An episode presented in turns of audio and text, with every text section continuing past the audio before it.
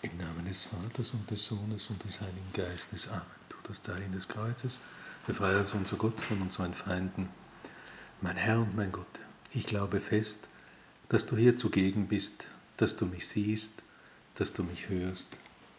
Ich bete dich in tiefer Ehrfurcht an. Ich bitte dich um Verzeihung für meine Sünden und um die Gnade, diese Weile des Gebetes so zu halten, dass sie mir Frucht bringt. Maria, meine unbefleckte Mutter, heiliger Josef, mein Vater und Herr, mein Schutzengel, bittet für mich. Wir wollen uns auf dieses Fest des 1. Jänner einlassen, Fest der Gottesmutterschaft Mariens.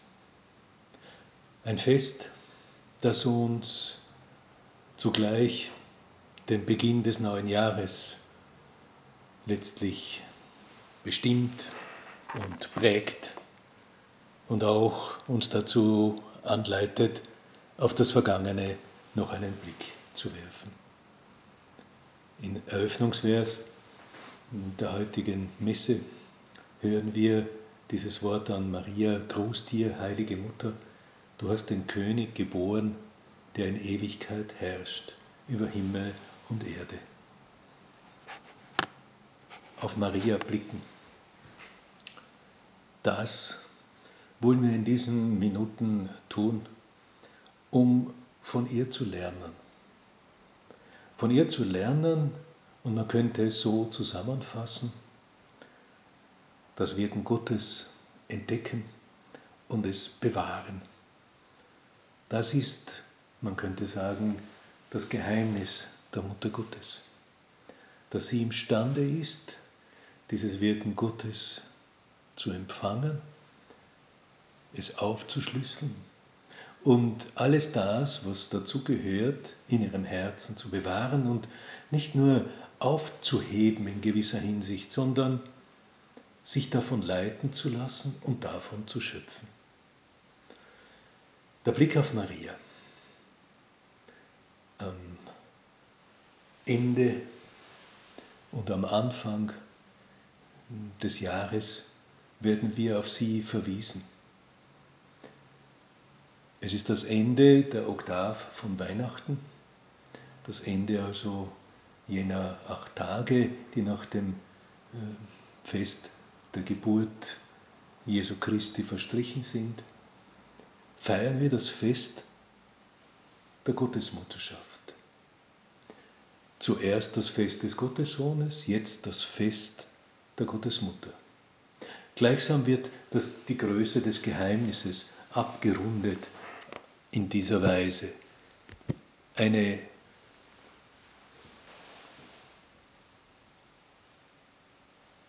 eine Erkenntnis, dass sie mit dem Geheimnis der Geburt ganz eng verbunden ist, ja, dass eben sie, die Geburt des Gottessohnes, das zentrale Geheimnis ihres Lebens ist und der Grund für alle Privilegien, die sie erhalten hat. Der Jahresbeginn zeigt uns also ein zweites Geheimnis. Ein Mensch bringt Gott zur Welt. Maria und ihre wahre Mutterschaft. Maria, so hatten wir gesagt, hilft uns, gibt uns ein Beispiel. Das Geheimnis Gottes das Wirken Gottes zu entdecken und es zu bewahren. Im Grunde genommen weist sie uns den Weg für das, was man Beschaulichkeit nennt. Auf Gott schauen, nicht nur in seinem Wort und seinem Wirken, sondern ihn entdecken wollen und ihn entdecken können durch unseren Glauben in allem, was unser Leben ausmacht entdecken können, dass Gott immer sich an uns wendet. Nicht in besonderen Erweisen oder Erscheinungen, nicht in Worten oder Einsprechungen, das mag die Ausnahme sein, ganz bestimmten Zusammenhängen und Aufträgen, die Gott erteilt, sondern dass alles, was wir erfahren an Ereignissen, an Personen, an guten und schmerzvollen, jene Dimension in sich trägt. Verweis auf Gott, der es schickt, der es fügt und der in all dem das Beste für uns will. Im Evangelium von heute wird uns genau diese Szene aus der Krippe nochmals geschildert. Sie eilten hin, die Hirten, zu, eilten hin und fanden Maria und Josef und das Kind in der Krippe. Und als sie es sahen, erzählten sie von dem Wort, das ihnen über dieses Kind gesagt worden war. Und alle, die es hörten, staunten über das, was ihnen die Hirten erzählt, von den Hirten erzählt wurde. Und dann, schreibt Lukas, Maria aber bewahrte alle diese Worte und erwog sie in ihrem Herzen. Die Hirten kehrten zurück und rühmten Gott und priesen ihn für alles, was sie gehört und gesehen hatten, so wie es ihnen gesagt worden war. Nun, die Hirten erzählen, was ihnen der Engel gesagt hat. Und was hat er ihnen gesagt, der Engel? Weiter oben im selben zweiten Kapitel bei Lukas finden wir die Botschaft eben des, der Christnacht, des Christtages. Der Engel kommt zu den Hirten, die sich erschrecken ob der Herrlichkeit, mit der sie strahlen, und sagt zu ihnen, Fürchtet euch nicht, denn siehe, ich verkünde euch eine große Freude, die dem ganzen Volk zuteil werden soll. Heute ist euch in der Stadt Davids der Retter geboren. Er ist der Christus, der Herr. Und das soll euch als Zeichen dienen. Ihr werdet ein Kind finden, das in Windeln gewickelt ist und in einer Krippe liegt. Das war die Botschaft. Die Botschaft einmal. Heute ist euch in der Stadt Davids der Retter geboren. Er ist der Christus, der Herr, der Gesalbte, der Messias. Das tragen die Hirten zu Maria und Josef. Ein weiteres Mal schließt ihnen Gott selber auf, nicht nur durch den Engel Gabriel, der Maria erreicht hat und den Plan Gottes vorgelegt hat, oder Josef im Traum, dass er bei Maria bleibe und dass er sie zu sich nehme. Nun einmal mehr. Und schon ist abzusehen, dass im Besuch im Tempel mit Simeon ein weiteres Wort.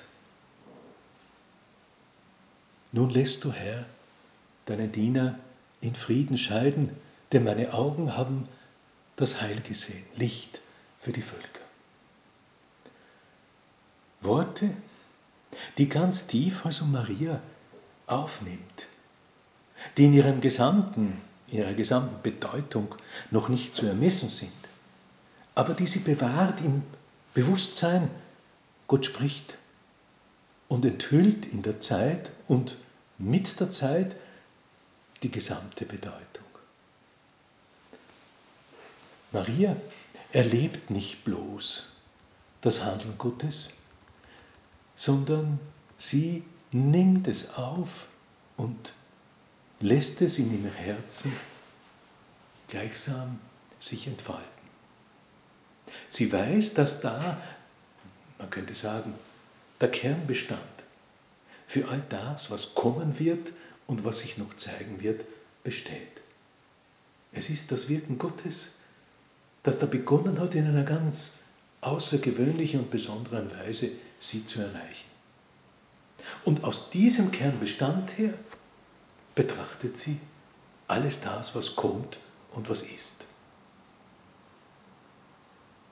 Nun, wir stehen auch am Jahresende, haben es abgeschlossen, zurückgeschaut. Und immer ist ein Ende, ein Abschnitt, der zu Ende geht, auch ein Anlass um Dank zu sagen. So vieles haben wir, was wir sicher voll Dankbarkeit vor den Herrn tragen.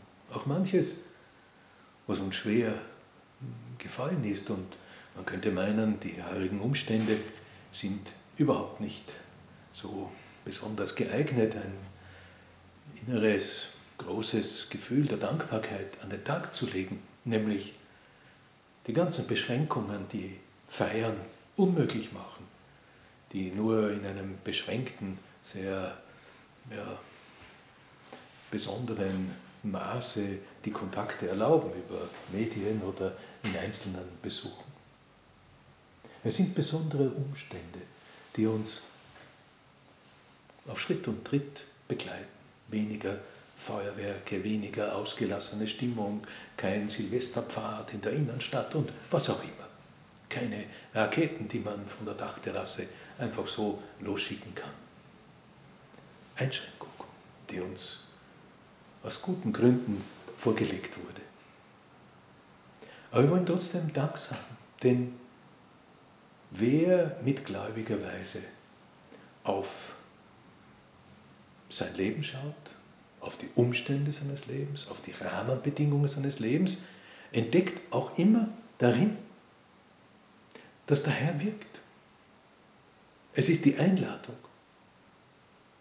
Unabhängig von der Beurteilung konkreter Umstände und wer sie so herbeigeführt hat, es sind nur mittlere Zweitursachen, die uns da begegnen könnten.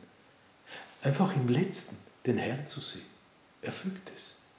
Er lässt uns im Grunde genommen dieses Jahr einen Silvester, einen Neujahrsanfang in Bescheidenheit mit einer gewissen Loslösung begehen und lädt uns ein, vielleicht mehr auf das Wesentliche zu schauen und vielleicht uns leichter zu tun, auf ihn zu schauen, bei ihm zu sein.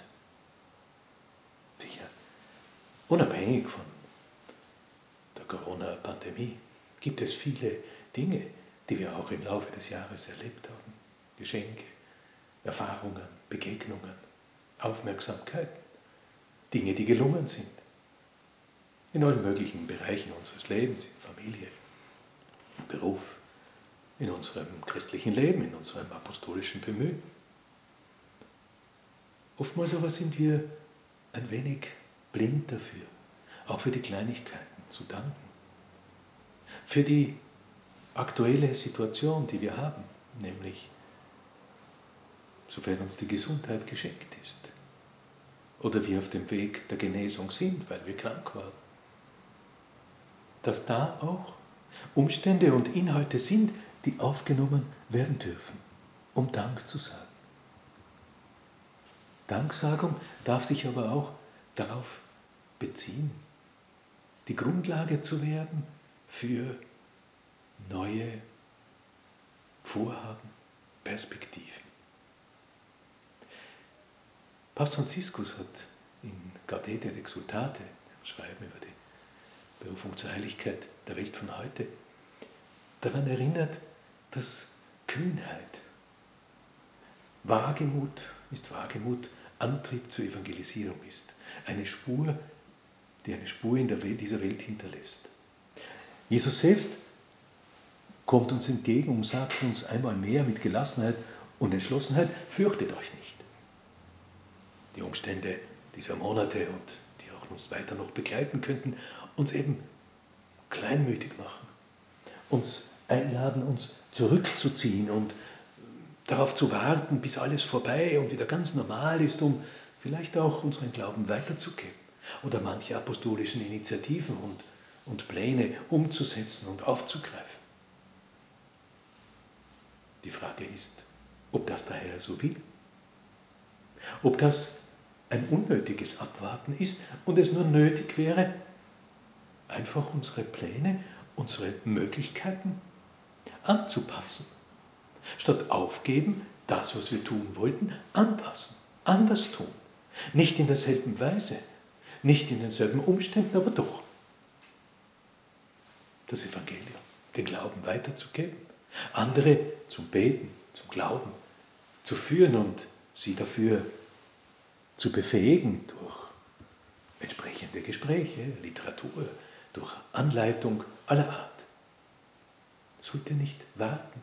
Warum sollten die Dinge Gottes warten? Vielleicht ist gerade in diesen Wochen als Lockdowns vielleicht mehr Zeit, damit jemand vielleicht beginnt, täglich ein wenig Zeit für das Beten aufzuwenden, weil er vielleicht unter normalen Umständen sagen würde, er findet dafür keine Zeit. Aber jetzt fallen vielleicht Fahrzeiten weg, weil Homeoffice verordnet und notwendig geworden ist.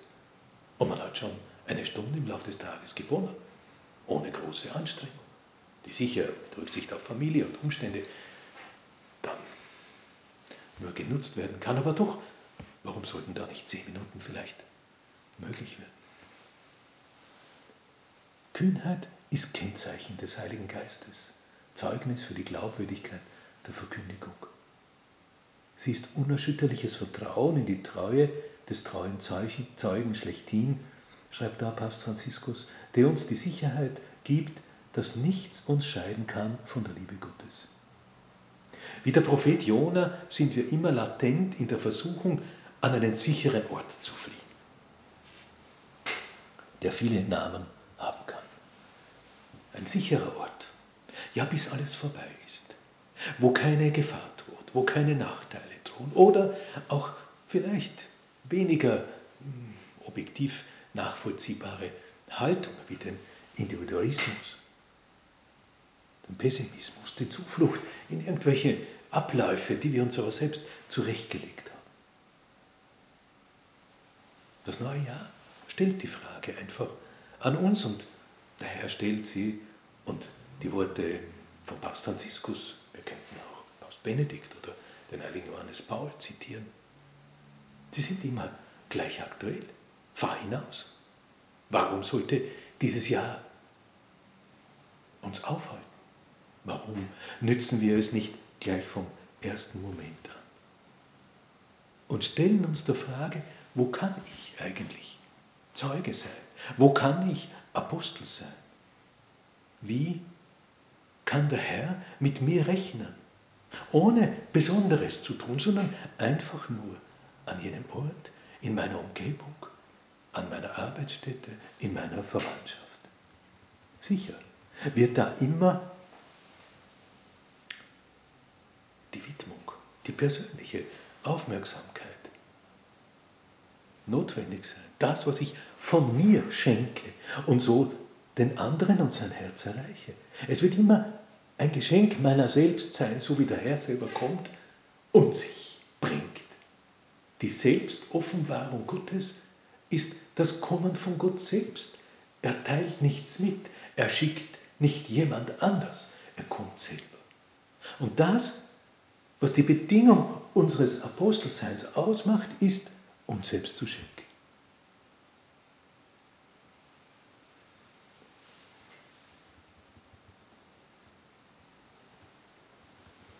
Wie diesen Anfang erreichen? Einen Neuanfang eines Jahres? Da werden oft mehr oder weniger vordergründige Vorsätze gefasst. Wer sich um ein christliches Leben bemüht, der fasst nicht nur Vorsätze, wenn der Jahreswechsel ist und man sich ein wenig darüber hinwegschwindelt, dass man doch äh, merkt, dass nicht alles ideal ist und manches zu verbessern ist. Wir brauchen täglich unsere Vorsätze. Täglich die Arbeit an Vorsätzen und irgendwo diesen Geist, den der heilige Paulus auch im Römerbrief ausspricht, nämlich in erneuerten Geist. Uns zu erneuern mit neuem Geist, mit dem Geist Christi, der darin besteht.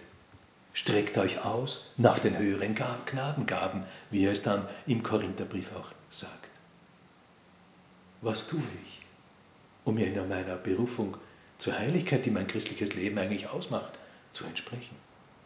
Nicht bloß in den ersten Wochen des Jänner, sondern wo sind die Vorsätze oder vielleicht die Erkenntnisse oder die Ahnungen, die ich habe, was bereinigt, was erneuert, was wieder einmal in Angriff genommen werden sollte, um es dann festzuhalten.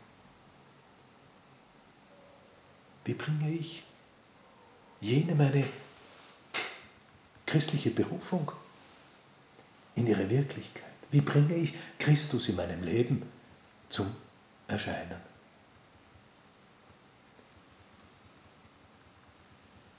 Was gehört also dazu? Dass wir neu werden, dass wir als Apostel neu werden, dass wir als Menschen, die nach Heiligkeit ernsthaft streben, neu werden, dass dieser 1. Jänner irgendwo ein neuer Impuls für dieses Bemühen ausmacht. Nun kehren wir zurück zum Fest, das wir am 1. Jänner feiern, zu Maria. Sie entdeckt das Geheimnis Gottes und bewahrt es in ihrem Herzen. Genau das ist der Schlüssel, um neu zu werden. Nicht irgendetwas uns bloß abzuverlangen oder uns zurechtzulegen oder irgendwie uns darum zu mühen. Nein, es ist das Wirken Gottes zu entschlüsseln, das keine besondere Fähigkeiten und sonstiges braucht, gläubiges Hinschauen. Es ist dieses göttliche Etwas, der Bezug zwischen dem, was mich und mein Leben betrifft, und Gott zu entdecken. Und es mit den Worten und mit dem Leben Jesu Christi zu erleuchten.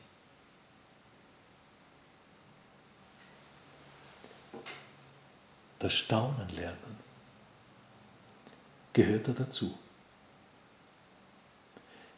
Maria zeigt es uns und wir haben es darin gelesen und alle, die das hörten, staunten, was da gesagt wurde.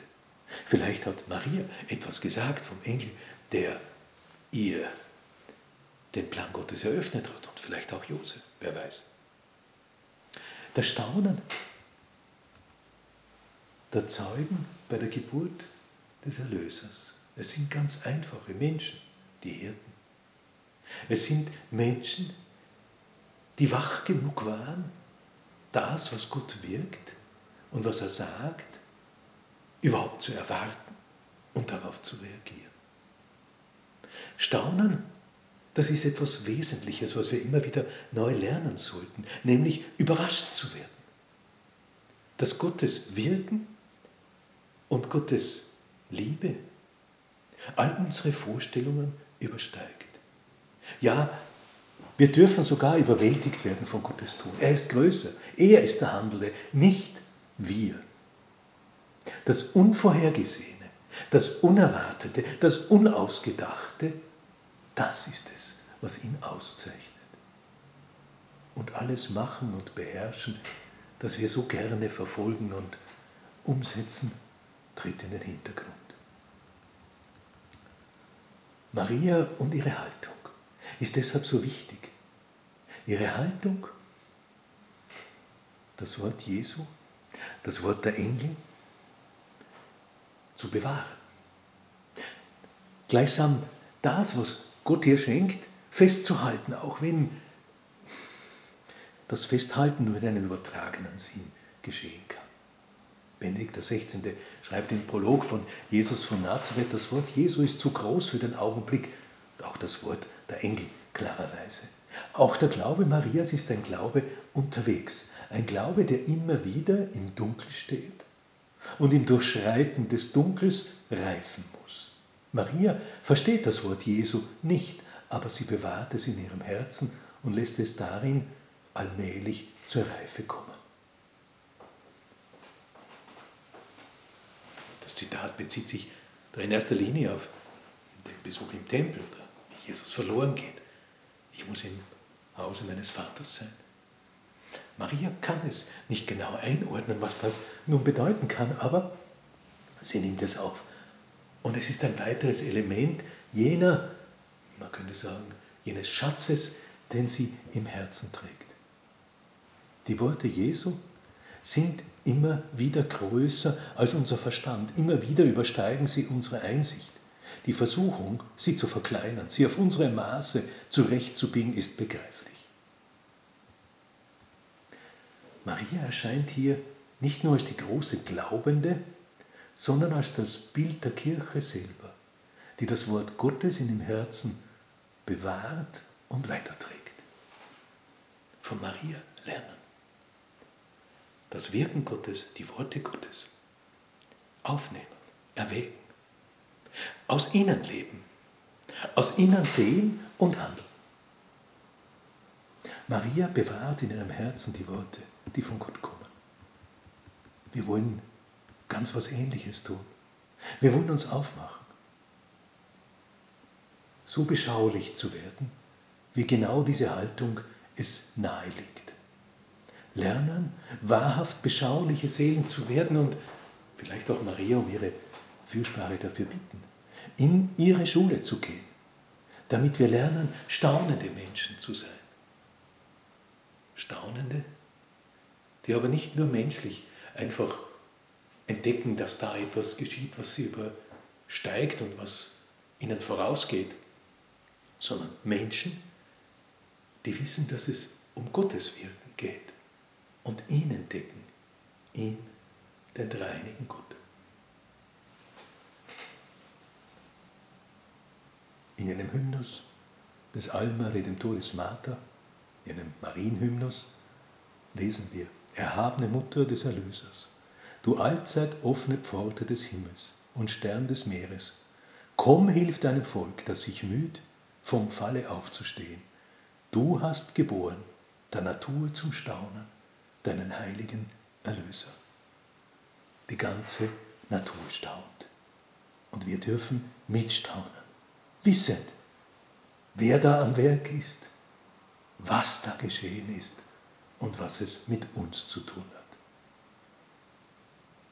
Die Engel reißen die Hirten mit mit ihrem Wort. Wir wollen einstimmen in diesen Gesang, den diese Engel anstimmen. Dass Gott lobte, ein Heer, ein himmlisches Heer, das Gott lobte und, und sprach, Ehre sei Gott in der Höhe und Friede auf Erden, Erden den Menschen seines Wohlgefallens. Wie die Engel die Hirten mitreißen, lassen wir uns in ihren Gesang und in ihren Lobpreis einstimmen an der Hand der Mutter Gottes. Das Jahr beginnen als Staunende und als die Worte Gottes bewahrende Menschen, die so beschauliche Menschen werden können. Wir wollen Sie bitten, Maria, steh uns bei, begleite uns in diesem neuen Jahr. Ich danke dir, mein Gott, für die guten Vorsätze, Regungen und Eingebungen, die du mir in dieser Betrachtung geschenkt hast. Bitte dich um deine Hilfe, sie zu verwirklichen. Maria, meine unbefleckte Mutter, heiliger Josef, mein Vater und Herr, mein Schutzengel, bittet für mich.